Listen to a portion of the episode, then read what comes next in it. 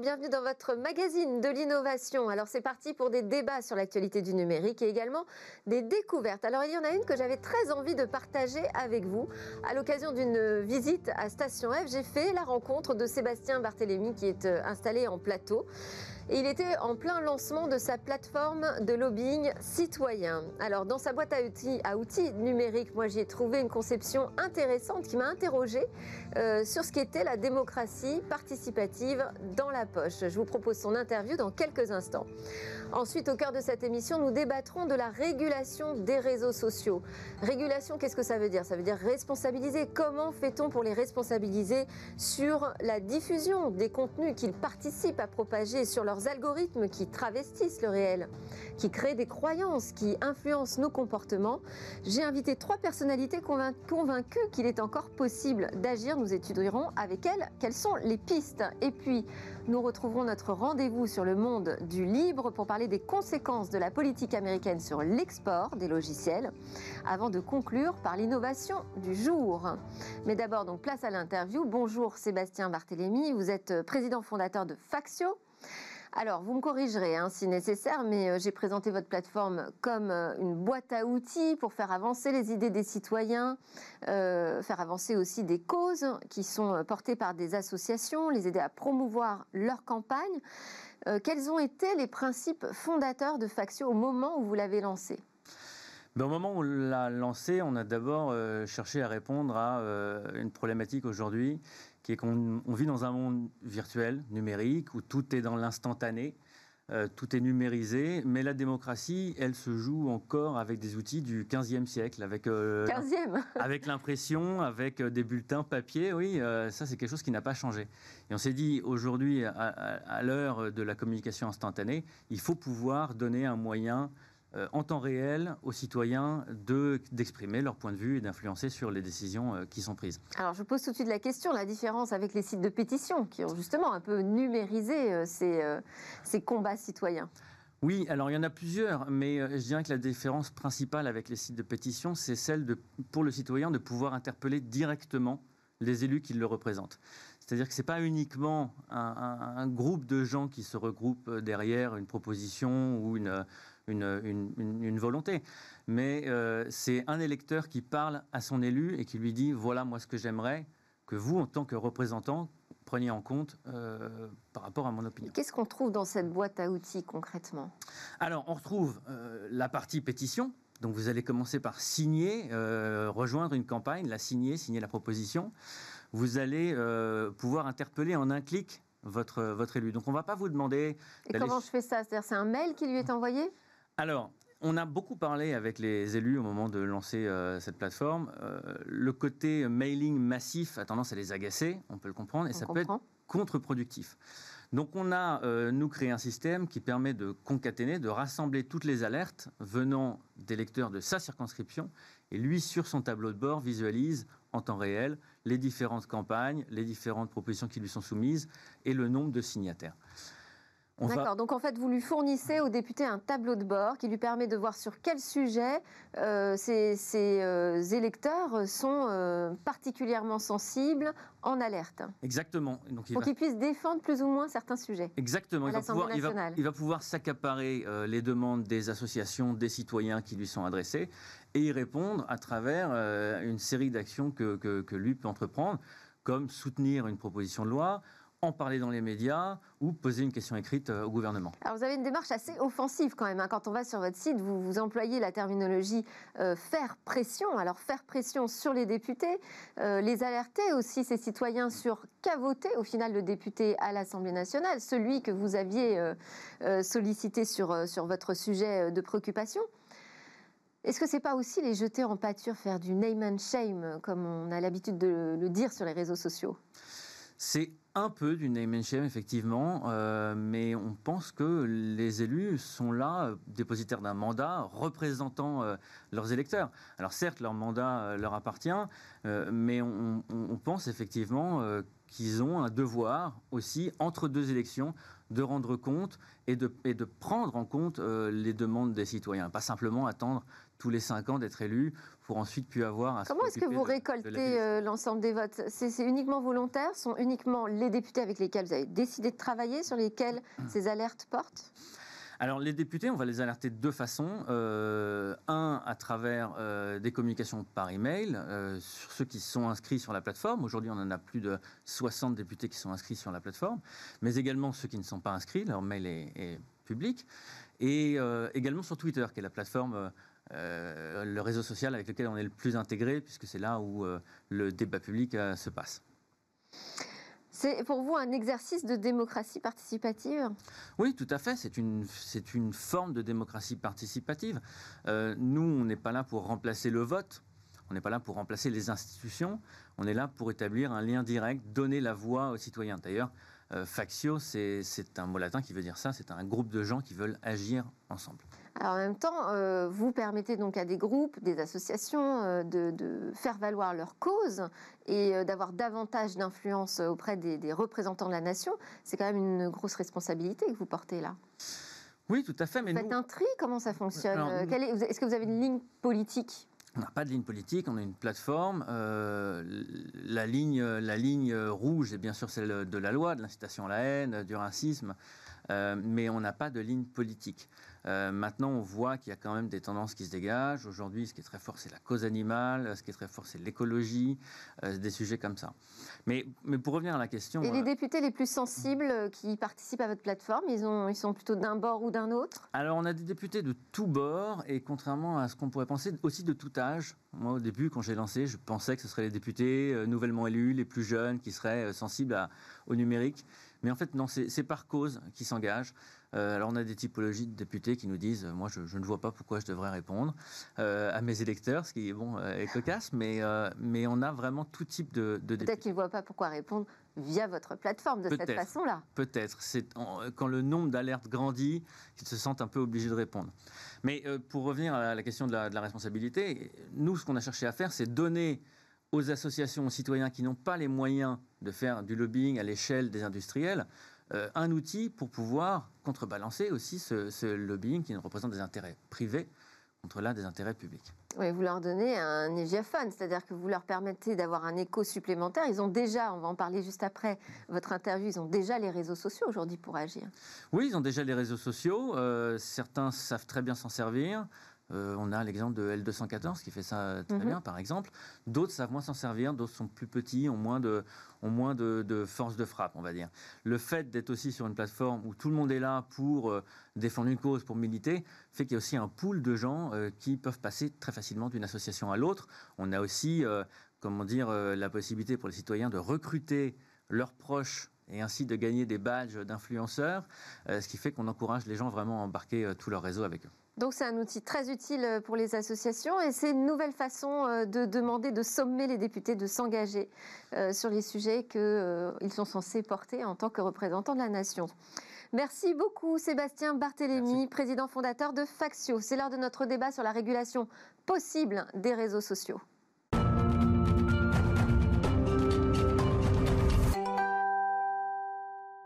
Quelles sont les pistes pour réguler les réseaux sociaux? On en parle tout de suite avec deux personnalités du secteur, deux ex-présidents du Conseil national du numérique, Benoît Thiolin et Gilles Babinet, qui sort euh, lundi un ouvrage, Refondre les politiques publiques avec le numérique. Et d'ailleurs, il y a un MOOC qui sera disponible dès aujourd'hui sur ce sujet. Alors, nous aurons également en visio François Pierre Lani, avocat en droit de l'informatique et des nouvelles technologies, associé du cabinet d'Irénic. Et vous verrez comme il est très impliqué sur ces questions également de régulation des réseaux sociaux. Alors, première question. Euh, pour vous autour de la table, messieurs, réguler déjà, qu'est-ce que ça veut dire? En introduction, moi, je, parlais de responsabiliser euh, ces plateformes de discussion, de diffusion de contenu qui ne sont plus finalement de simples outils, mais des vecteurs euh, d'influence, de modification de nos, de nos comportements. Est-ce que vous êtes d'accord avec ça? Réguler, est-ce que c'est responsabiliser? Oui, il y a tout un tas d'éléments sur lesquels on a pu constater que la régulation des réseaux sociaux n'était pas bonne. Euh, il y a aussi un certain nombre de régulations qui concernent notamment les enjeux de publicité, euh, qui euh, est diversement interprété suivant les pays européens. Et donc il y a, effectivement l'occasion de créer une forme de nouveau statut entre le statut d'éditeur et le statut d'hébergeur. Et c'est tout l'objet du Digital Service Act, qui est le grand texte européen actuellement en discussion à la Commission. Alors, vous, avez employé le terme de publicité. Effectivement, on est dans une relation marchande, même si on parle d'outils euh, totalement gratuits. Euh, est-ce que c'est pas là le premier péché originel, finalement, euh, cette gratuité qui fait qu'on monétise nos communications, qu'on monétise nos échanges? Benoît Thuelin oui, je pense que euh, ça a longtemps fait partie des angles morts de la réflexion qu'on pouvait avoir sur la régulation de ces plateformes, en fait, hein, au sens large, parce qu'il euh, n'y a pas que les médias sociaux, en fait. Euh, alors, cela étant dit, c'est pas forcément le plus facile à réguler. Et pour revenir sur votre question de qu'est-ce que c'est que la régulation, au fond, on a fini par se convaincre par la pratique que les médias sociaux étaient un peu devenus une zone de non-droit. Alors, tant que c'était tout petit, euh, que c'était quelques élites de geeks qui discutaient entre elles, euh, on n'était pas très regardant. Et puis c'est devenu massif. Et puis on a vu que ça avait des effets considérables sur les opinions publiques, même sur les politiques, quelles qu'elles soient. peut contribuer à élire un Obama un jour, et ça va contribuer aussi à structurer un réseau autour de Daesh un autre jour. Donc tout d'un coup, cette espèce d'idée que c'était une zone de non-droit euh, a été battue en brèche à raison. Alors est-ce que c'est vrai que c'est une zone de non-droit La réalité, c'est qu'en fait, non. Euh, lorsque vous tweetez, lorsque vous postez un message, en réalité, vous tombez sous le coup des régulations naturelles de l'information. Le problème, c'est que euh, dans la réalité, c'est très dur à appliquer. Donc quand on parle de réguler ces plateformes, quand on parle de réguler les médias sociaux, en réalité ce que l'on entend, c'est de mettre en place des normes, des lois, des décrets, des réglementations spécifiques qui, elles, vont être applicables à la fois, je dirais, de manière opérationnelle, et puis aussi tout simplement euh, de pouvoir être euh, applicable pour euh, le quotidien des gens. C'est-à-dire qu'aujourd'hui, si vous déposez un recours pour un message qui vous a défamé sur Twitter, bah, ça va pas prendre un certain temps, ça va vous coûter un peu d'argent, et dans la pratique, en réalité, si c'est juste quelqu'un qui vous a un peu agacé, vous n'allez pas le faire. Donc, on a à remettre, je dirais, sur la table, au fond, tous les outils par lesquels, avant, on régulait l'information, mais à l'époque de l'imprimerie ou des médias traditionnels de masse. Et là, il faut qu'on les adapte à ce nouvel environnement dans lequel il peut y avoir des milliards de messages qui sont envoyés tous les jours, dans lequel il y a des algorithmes qui d'ailleurs vont les traiter, dans lequel il peut y avoir un peu de modération, dans lesquels en plus la place du débat public, elle est morcelée entre des, des, endroits au fond différents, avec des régulations et des lois particulières. Vous êtes en fait sur la même plateforme, alors que vous êtes euh, en train d'appliquer le droit américain dans un cas ou le droit français ou européen dans un autre. Et donc, c'est toutes ces questions-là qui sont aujourd'hui sur la table. Elles sont complexes parce qu'on voit bien que les réguler, c'est pas juste poursuivre les lois traditionnelles euh, sur euh, ces réseaux-là. Et effectivement, euh, comme le disait Gilles Babinet tout à l'heure, ça passe vraisemblablement par une réflexion européenne. Hein, c'est le bon niveau en réalité pour réguler ces énormes plateformes. et puis ça passe probablement par une réflexion où il faut être un peu créatif. Ça passe évidemment par des lois mais ça passe aussi par toute, une, toute la revisitation au fond euh, d'une grammaire, d'une forme de responsabilisation euh, des individus sur ces plateformes. C'est pour ça qu'on parle parfois d'ailleurs de, Alors, C'est-à-dire qu'il y, a euh, aussi plusieurs niveaux, parce que effectivement, il y a des lois qui s'imposent aux utilisateurs, qui semblent assez évidentes. en France, le respect de la loi française, ne pas faire d'incitation à la haine, voilà, par exemple. Mais il y a un autre niveau, il me semble, de responsabilisation, c'est sur les algorithmes, sur la manière dont ces réseaux sociaux travaillent avec la matière euh, que qu'on leur fournit finalement chez Babinet. C'est un sujet euh, assez intéressant parce que pendant très longtemps, euh, les plateformes ont effectivement essayé de vendre aux régulateurs l'idée qu'on pouvait traiter les contenus avec des algorithmes. ça aboutit à des catastrophes, réellement. Hein. C'est tout à fait intéressant d'observer qu'il y a eu des, choses qui, euh, des fake news qui ont été propagées littéralement par euh, ces algorithmes censés euh, limiter justement l'émergence de certains types de, messages. Depuis quelques années, Facebook, pour ne parler que d'eux, ont recruté une armée de modérateurs. dans Facebook, vous avez à peu près 45 000 personnes aujourd'hui. Les deux tiers de, de, cette équipe, ce sont des gens qui font de la modération de contenu. Ce qui d'ailleurs en passant, crée d'importants problèmes psychologiques pour ces gens-là, euh, qui sont confrontés à des extrêmement violents. documentaires euh, très intéressants là-dessus, sur cette face cachée de la modération. Un, petit aparté. Mais ce, qui apparaît, c'est que euh, c'est très compliqué de définir clairement ce que l'on souhaite avoir.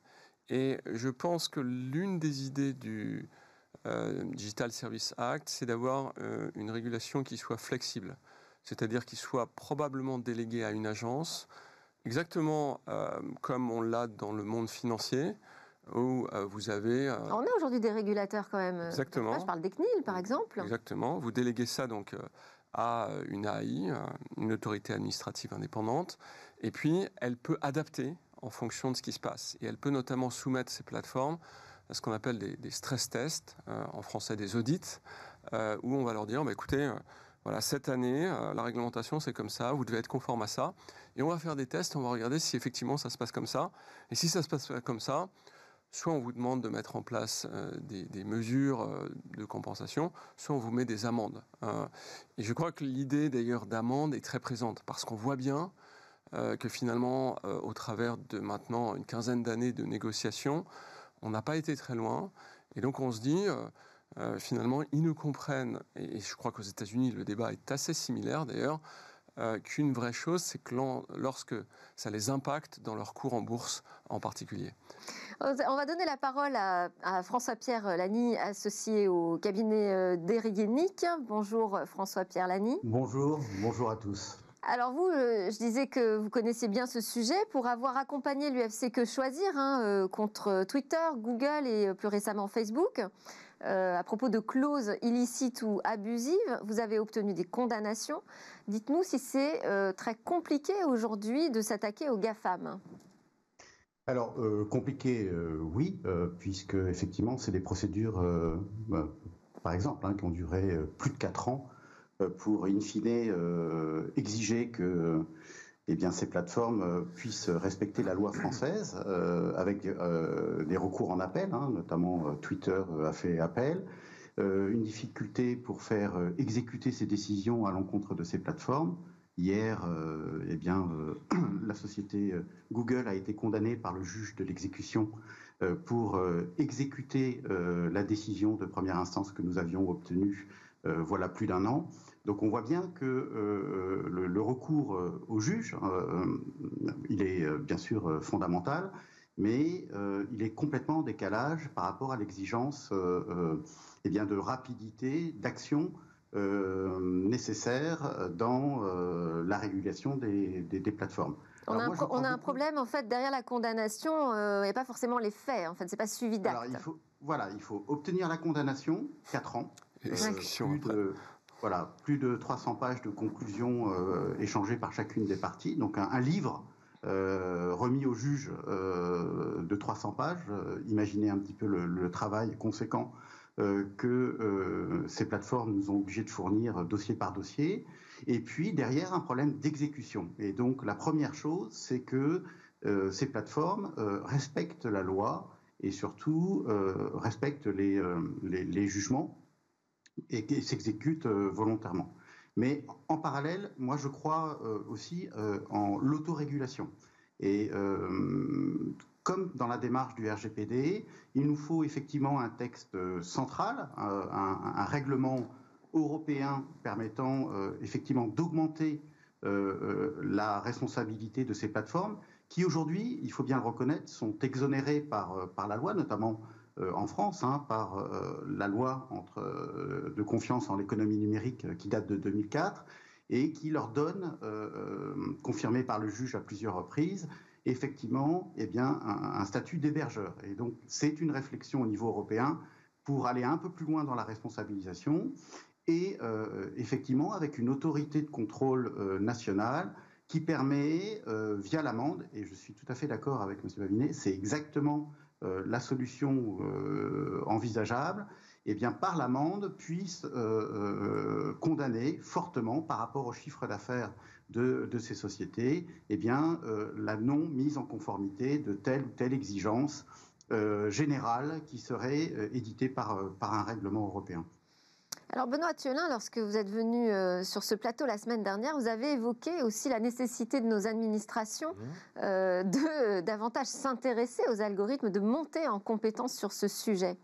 Euh, pourquoi? Enfin, en quoi une compétence algorithmique peut nous aider à réguler les réseaux sociaux? Parce que d'abord, en fait, ces plateformes ont changé. C'est-à-dire qu'il y a dix ans, vous postiez un message sur Facebook, vos amis allaient les voir, même chose sur Twitter, vos abonnés allaient les voir. Ça n'est plus le cas aujourd'hui. Pourquoi? Vous avez trop d'amis, vous avez trop d'abonnés, il y a trop d'informations qui est échangées, et donc en réalité, vous avez illusoirement l'impression de suivre vos amis, mais la réalité, c'est qu'en fait, il y a un petit algorithme qui va, en fonction de plein de critères, vos goûts, les, choses que vous avez regardées avant, etc., va pousser, va trier cette information-là. Donc en fait, c'est un angle mort de nos réflexions que euh, de ne pas euh, rechercher et comprendre comment va fonctionner cet algorithme. Et c'est aussi un levier, c'est-à-dire que euh, la plupart, et Gilles en parlait un petit peu tout à l'heure. C'est une sorte de secret de fabrication aussi. Bien sûr, c'est un secret de fabrication, et, mais c'est aussi par ce biais-là que vous allez être capable de faire le tri, c'est-à-dire que la modération elle-même, sans l'outillage par l'algorithme, en réalité, elle ne peut pas être derrière chaque personne qui poste un message. Donc en fait, il y a un premier tri qui va être fait par les algorithmes. Et or, là, on touche à des questions qui sont problématiques parce que c'est bien de vouloir autoréguler, c'est bien de fixer un cadre, mais on touche quand même à la liberté d'expression. C'est-à-dire que ce qui rend ces grandes plateformes, en particulier les médias sociaux, si attractifs pour les gens, c'est qu'ils y ont trouvé une tribune, un porte-voix dont ils ne disposaient pas euh, avant. Ça veut dire que c'est devenu un, outil du débat public, un outil de leur liberté d'expression absolument prodigieux. Donc le fait que ces algorithmes interviennent dessus, soient capables de retirer automatiquement un message ou pas, selon quels critères, à partir du moment où on est dans un champ qui est devenu aussi central, aussi important, euh, qui est la liberté d'expression, qui doit être davantage judiciarisé, c'est-à-dire que oui, c'est plus le laisser faire du début du web, bah, pour autant, on doit quand même s'intéresser à la manière dont les algorithmes vont au fond, filtrer, euh, faire ce premier filtrage, on va dire, de, de, premier niveau. Donc oui, je pense que la puissance publique, demain, si elle veut être capable de bien réguler, elle va d'abord probablement devoir comprendre mieux ce qui se fait à l'intérieur de ces boîtes noires, donc comprendre faire des stress tests, un peu comme le disait Gilles, en tout cas faire de la rétro-ingénierie et comprendre comment sont ces algorithmes. Et cette chose-là est valable dans le champ des médias sociaux, mais je dirais c'est dans, dans les champs de toutes les plateformes en réalité. Aujourd'hui, si vous voulez réguler un usage, vous devez le comprendre. Pour le comprendre, dans une plateforme, ce sont en grande partie ces algorithmes, il faut montrer une compétence là-dessus. Il n'y a pas que les enfants qui doivent apprendre à coder, alors nos administrations et nos dirigeants également. Euh, Gilles Babinet, il y a aussi cette idée que euh, c'est un outil de propagande qui diffuse des idées, des croyances. Euh, est-ce que pour les contrer, il faut nous aussi utiliser les mêmes armes, en fait, faire de la contre-propagande? Qu'est-ce que vous avez pensé, par, par exemple, de la campagne We Are One lancée par Emmanuel Macron? Face à la haine qui déferlait contre la France. Oui, écoutez, on est dans un monde assez étrange et les réseaux sociaux ont une caractéristique qui est bien montrée par euh, ce documentaire que vous avez peut-être vu, euh, The Social Dilemma. Oui, derrière nos euh, écrans de fumée en français. Oui, voilà, et, et, ce qu'il faut comprendre, c'est que si vous voulez, l'intérêt de ces plateformes, c'est de polariser le débat. Parce qu'un contenu un peu agressif, un peu radical, a en moyenne six fois plus de chances de, de se diffuser euh, qu'un un contenu articulé et développé. Et c'est vrai que si vous voulez, si je vous montre une image très simple, disait la vérité est ennuyeuse. Exactement. Voilà, ça résume extrêmement bien le propos.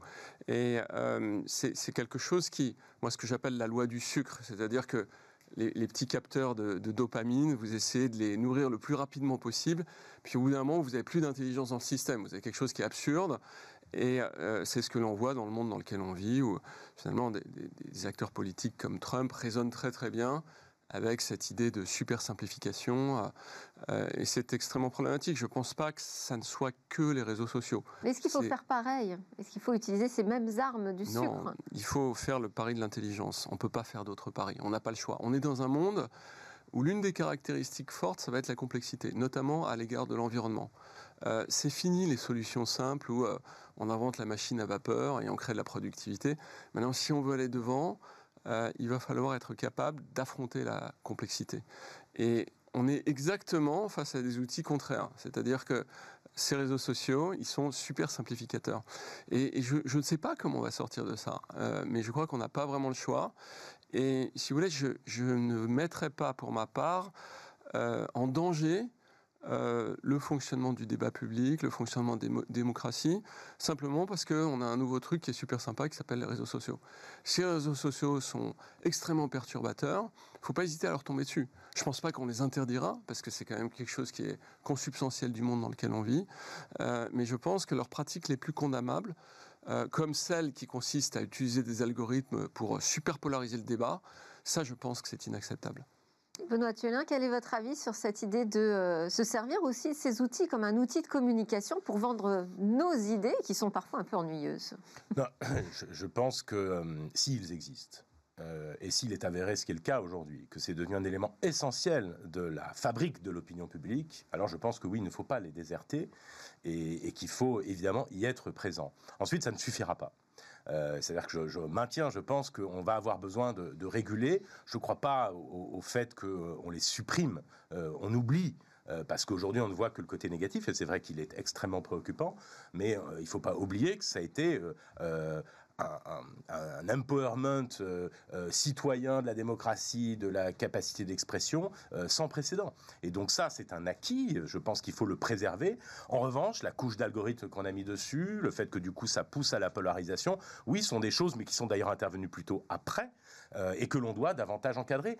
Et les plateformes elles-mêmes, d'ailleurs, le temps, je ne sais pas si vous avez remarqué, mais ces derniers temps, sur Twitter, il y a énormément de petits changements qui peuvent paraître complètement anodins, mais vous pouvez plus retweeter euh, comme ça en, un seul clic. Ça, ça date d'il y a quelques semaines. Oui, il y a un petit message qui apparaît. Qui vous dit, ou alors quand vous retweetez, moi je trouve que j'avais lu un article avant sur mon ordinateur, je tombe dessus sur Twitter, je clique et me dit, ah, vous devriez peut-être lire l'article avant de le retweeter. Ça m'a fait sourire, je l'avais lu avant. Mais ça, ça veut dire quoi? Ça veut dire que les plateformes prennent au sérieux et qu'elles comprennent qu'il y a des choses qui s'automatisent, il y a une espèce de trop grande fluidité, une trop grande accélération du débat que ces plateformes euh, ont, ont créé, qui est un, problème pour le débat lui-même. Et donc je pense que c'est aussi, ça passe aussi par tout un certain nombre de petites choses comme ça à réinventer. Vous savez, dans un parlement, on a mis euh, des dizaines et des dizaines d'années à codifier la prise de parole. Hein. Vous pouvez pas faire ce que vous voulez, vous débarquez pas à l'Assemblée nationale en prenant le micro et en parlant. Il y a tout un code de procédure euh, qui correspond au fait que faire euh, parler 500 personnes entre elles, c'est compliqué. Eh bien, nous devons réinventer ces petites choses. Et puis par ailleurs, nous devons aussi responsabiliser davantage et judiciariser avec de la rapidité, contrairement à ce qui est le cas aujourd'hui. Et je pense que c'est en faisant tout ça qu'on gardera quand même cet acquis démocratique incroyable que sont euh, ces plateformes de débat public, parce qu'elles le sont. Il ne faut pas non plus un revers de main tout balayer. Euh, François-Pierre Lani, alors vous qui avez eu eux, affaire à eux euh, de manière judiciaire, sur quels aspects aujourd'hui les GAFAM peinent-ils le plus à être en conformité avec le droit européen? bah, sur, euh, sur, euh, sur, plusieurs axes. Hein. Euh, ne dites pas tous quand même.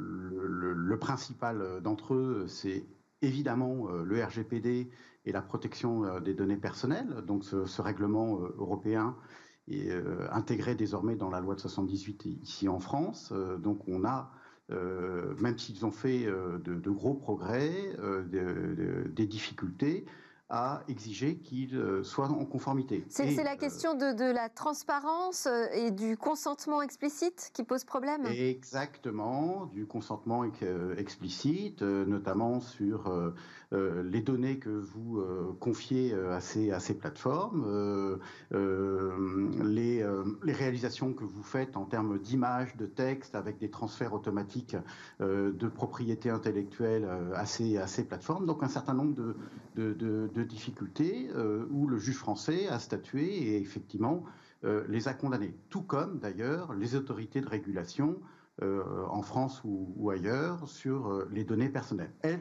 ont fait des, progrès, elles sont montées en puissance, mais ce n'est pas encore suffisant.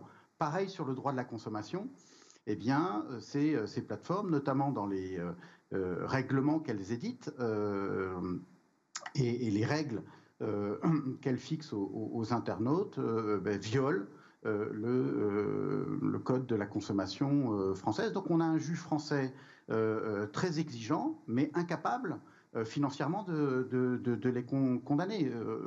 juger un petit peu ces non-conformités. le juge français les a obligés, a obligé ces plateformes à se mettre en conformité, mais les a condamnés à 20 000 euros de, de dommages et intérêts. Et donc 20 000 euros, vous voyez que euh, c'est euh, terriblement, terriblement euh, ridicule. Et c'est pour ça qu'il faut une autorité de régulation européenne avec une autorité de régulation nationale capable d'exiger de ces plateformes qu'elles mettent en place des règles internes, tout comme dans le RGPD, et que ces règles internes seront auditées par les autorités locales. Et dans ces règles internes, la problématique effectivement des systèmes qui sont mis en place, des algorithmes, eh bien, permet une capacité d'audit de ces autorités nationales sur, ces, sur ces algorithmes. Et la sanction, elle, est, elle doit être financière, rapide et mmh. financière.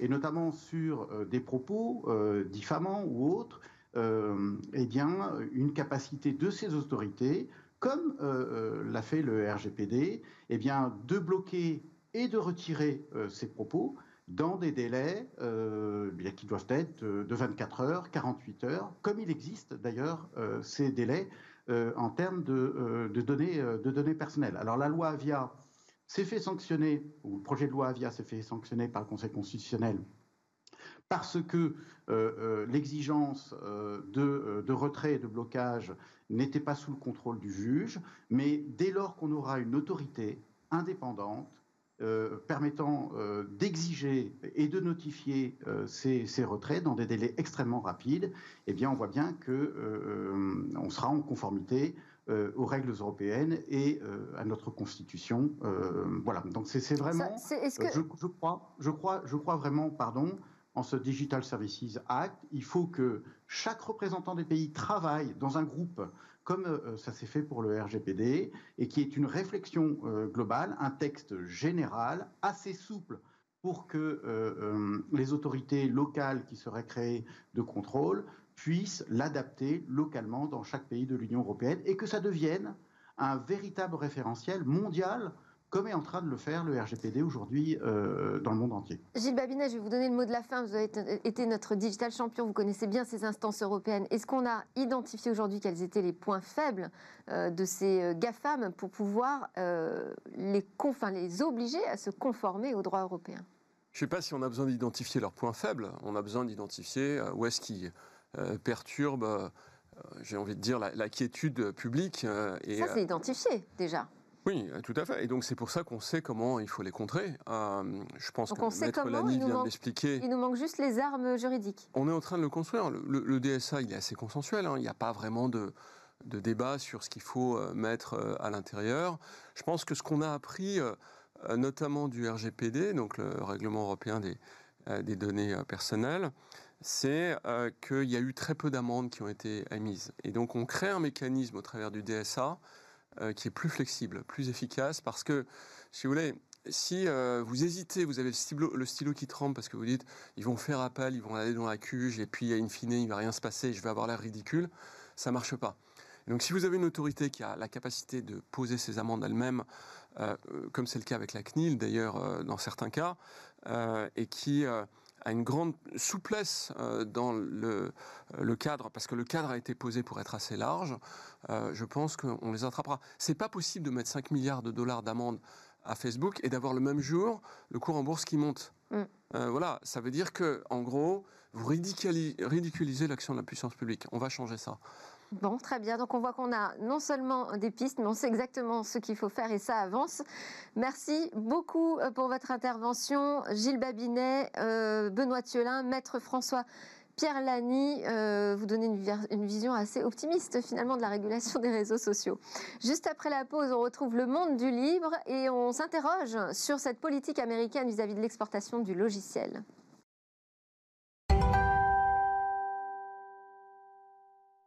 Nous sommes de retour sur le plateau de Smart Tech et j'ai le plaisir d'accueillir Jean-Paul Smets, PDG de Rapid Space et entrepreneur engagé du logiciel libre. Bonjour Jean-Paul Smets. Bonjour Delphine. Alors je vous remercie de répondre à mes invitations euh, régulières pour nous aider à mieux connaître ce monde du libre. Et euh, aujourd'hui, on va particulièrement s'intéresser aux fondations qui sont installées aux États-Unis. Bah, avec l'élection aux États-Unis, on peut se poser aujourd'hui euh, la question de l'avenir euh, du logiciel libre aux États-Unis, aussi bien euh, pour les fondations, les entreprises ou les gouvernements. Parce que cette élection a des conséquences aujourd'hui sur, sur les logiciels libres et le, en particulier la problématique de l'exportation. Oui, depuis la guerre commerciale entre la Chine et les États-Unis, on commence à voir fleurir sur les sites web d'éditeurs de logiciels libres américains des grandes annonces en anglais comme en chinois indiquant que il est interdit, par exemple, d'exporter les logiciels libres de l'éditeur HashiCorp en République de Chine populaire. Ça, c'est l'administration euh, Trump. Oui. qu'il a décidé. mais ça risque de continuer parce que c'est aujourd'hui un consensus bipartisan. Et pour les fondations, euh, c'est un peu la même chose. Si vous allez sur le site web d'Apache, vous trouvez des longues pages de paragraphes très compliqués qui expliquent qu'il est euh, interdit d'exporter certains logiciels d'Apache dans certains pays, en Chine probablement, simplement parce que les serveurs racines d'Apache sont situés aux États-Unis. Et ça vaut également pour les réexportations. Donc par exemple, un constructeur automobile européen qui commencerait par télécharger un logiciel libre en Europe, on imagine par exemple Volkswagen, et qui ensuite l'expédie en Chine dans son usine à Shanghai, pourrait se retrouver avec euh, des difficultés. Donc on n'est pas dans une situation compatible avec les grands principes du logiciel libre, là, clairement En apparence, non. En réalité, oui. Ah. Alors, les quatre libertés du logiciel libre, c'est la liberté euh, d'utiliser un logiciel où on veut, comme on veut, y compris en Corée du Nord, en Iran, en Russie, en Chine. La liberté d'étudier son fonctionnement, de le copier, d'en donner des copies à ses amis ou de distribuer une version modifiée. Et quand on regarde, par exemple, Apache, tout le monde sait que c'est un logiciel libre c'est complètement certain euh, en droit américain parce que Apache est libre de publier le logiciel et un Chinois est libre de le télécharger. Donc en fait, Apache, on a bien la liberté d'importer depuis la Chine le logiciel libre et personne n'est obligé de l'exporter depuis les États-Unis vers la Chine. Alors qu'est-ce qui se passerait si euh, le nouveau président américain décidait que toute exportation vers la Chine, de, logiciels libres ou non d'ailleurs, euh, serait désormais interdite? Eh bien, euh, comme le pire est toujours possible, comme on vient de le voir, et que l'état de droit euh, semble de plus en plus incertain dans certains pays, on se retrouvait dans une situation où, euh, à l'instar ce qui est arrivé avec MATLAB, qui aujourd'hui est interdit dans les universités chinoises, on pourrait voir les Chinois obligés de créer des forks des logiciels libres américains ou tout simplement de s'en passer pour éviter ce qui est arrivé à la fille du fondateur de Huawei, emprisonnée au Canada, euh, puis relâchée pour des problèmes d'exportation euh, de produits Huawei contenant des technologies américaines. Juste fork, euh, si vous pouvez nous l'expliciter. C'est en fait une copie qu'on continue à maintenir et développer tout seul dans son coin. D'accord, pour euh, se libérer de la dépendance de l'éditeur d'origine. Oui, et pour les Européens, ça risque d'être un peu difficile également, euh, avec des logiciels américains qui pourront plus intégrer dans leurs produits facilement et exporter dans les pays soumis à l'arbitraire extraterritorial américain. Alors nous, aujourd'hui, on est dans quelle situation justement en Europe? Par exemple, on parle beaucoup de la plateforme euh, Gaia X, qui va permettre d'avoir une indépendance européenne autour du cloud, mais qui est quand même ouverte aux technologies américaines? Alors Gaia X, aujourd'hui, c'est un projet euh, qui a été créé par des opérateurs euh, de cloud européens, mais par aucun fournisseur européen de technologies de cloud. Et Gaia X aujourd'hui accueille beaucoup d'opérateurs. Donc OVH, 3DS Outscale Opérateurs de cloud. Mais pas fournisseur de technologie de cloud. Pas fournisseur de technologie de cloud. C'est un peu comme si on avait fait un projet sur la 5G en mettant Orange et Deutsche Telekom, mais euh, sans Ericsson et Nokia. D'accord. Et ce qu'on a vu cet été, c'est une première preuve de concept euh, de Gaia X qui, euh, en fait, s'appuie quasiment exclusivement sur des logiciels libres américains. Alors, quand on voit ce qui arrive en termes de restrictions à l'exportation, là, par exemple, on pense au logiciel Google Kubernetes qui a été utilisé dans cette preuve de concept, on se dit que GaiaX ferait bien de s'intéresser au logiciel libre européen de cloud pour éviter d'être dans une situation où toute la technologie GaiaX s'appuie sur du libre américain que les entreprises américaines ne pourront plus exporter dans certains pays. Euh, voilà, et donc. Euh, et ça, aujourd'hui, on est sensible à cet argument? C'est quelque chose dont on a conscience au niveau européen? Bah, généralement, les gens n'en ont conscience que quand on les a bloqués, mais euh, ça serait plus intelligent que GaiaX aujourd'hui s'intéresse aux technologies européennes de cloud et qu'à défaut de les imposer, au moins favorise leur adoption. Et le monde du libre est mobilisé sur cette question. Vous pensez véritablement qu'on peut voir euh, des fondations quitter le sol des États-Unis? La fondation Eclipse a par exemple récemment quitté les États-Unis pour l'Europe. Euh, justement euh, parce que Eclipse a beaucoup d'industriels allemands de l'automobile comme clients, que ces industriels allemands ont des usines en Chine. Donc je pense que Eclipse montre qu'il faut vraiment faire aujourd'hui très attention aux restrictions d'exportation de technologies euh, américaines de logiciels, y compris de logiciels libres. Et c'est une bonne ou une mauvaise nouvelle finalement? Ni bonne ni mauvaise. Il faut en tenir compte et Gaia X devrait en tenir compte. Merci beaucoup Jean-Paul Smets pour nous avoir sensibilisés sur cette question de, la problématique d'exportation des logiciels depuis les États-Unis. PDG de Rapid Space, qui est un fournisseur mondial de cloud libre, né en France, je précise. Alors avant de se quitter, on termine avec euh, une découverte, l'innovation du jour.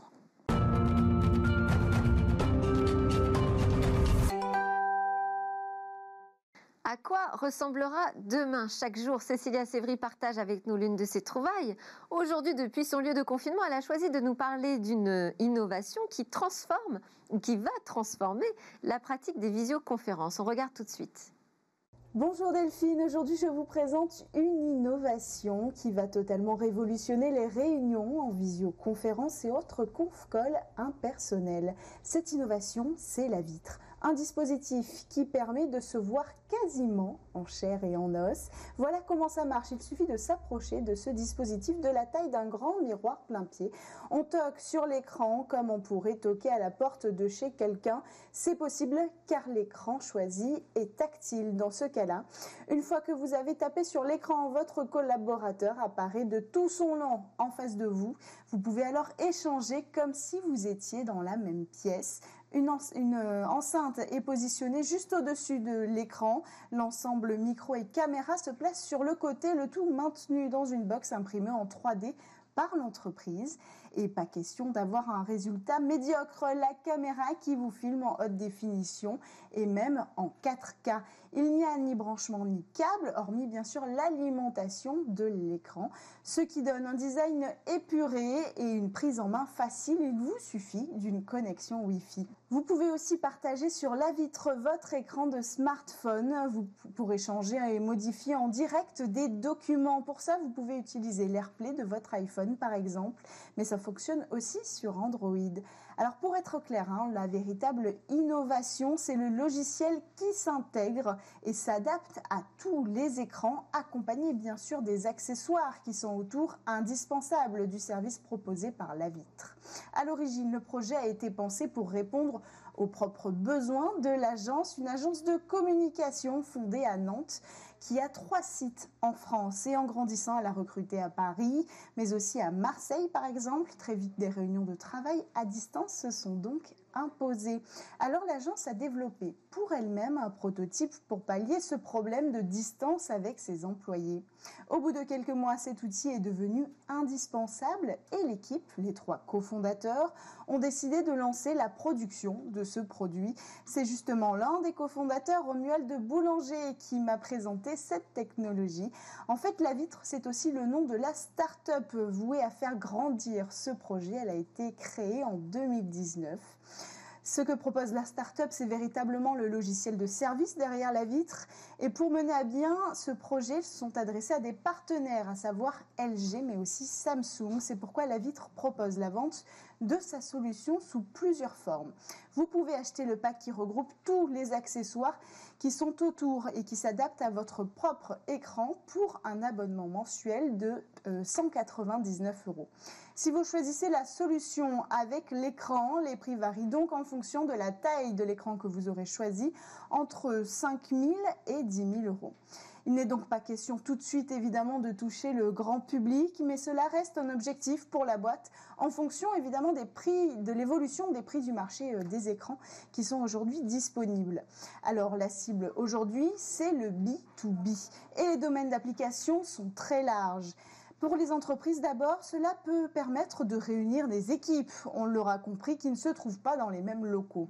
Mais cette technologie intéresse aussi les services de conciergerie. Par exemple, les hôtels en heure creuse, plus la peine de monopoliser euh, une hôtesse pour un seul hôtesse quand seulement trois clients vont passer dans la nuit. Cette personne pourrait répondre aux sollicitations de plusieurs clients dans plusieurs hôtels différents. Et puis le secteur médical s'y intéresse également. Enfin, pour les formateurs, par exemple, même principe, plusieurs formations en même temps seraient possibles avec toujours l'illusion d'être dans la même pièce.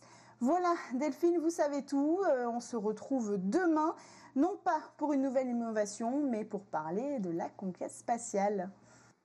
Merci beaucoup, Cécilia. Je dois dire que Smartex s'intéresse aussi beaucoup à cette technologie. Ça donne envie de l'essayer. Merci à tous de nous, de nous avoir suivis. C'est presque la fin de cette émission. Alors j'espère que vous aurez apprécié comme moi ces débats et ces découvertes autour du, du numérique. Vous allez retrouver évidemment Cécilia Sévry dans quelques instants pour vous présenter le Lab Startup. Et moi je vous dis à demain pour de nouvelles discussions sur la tech.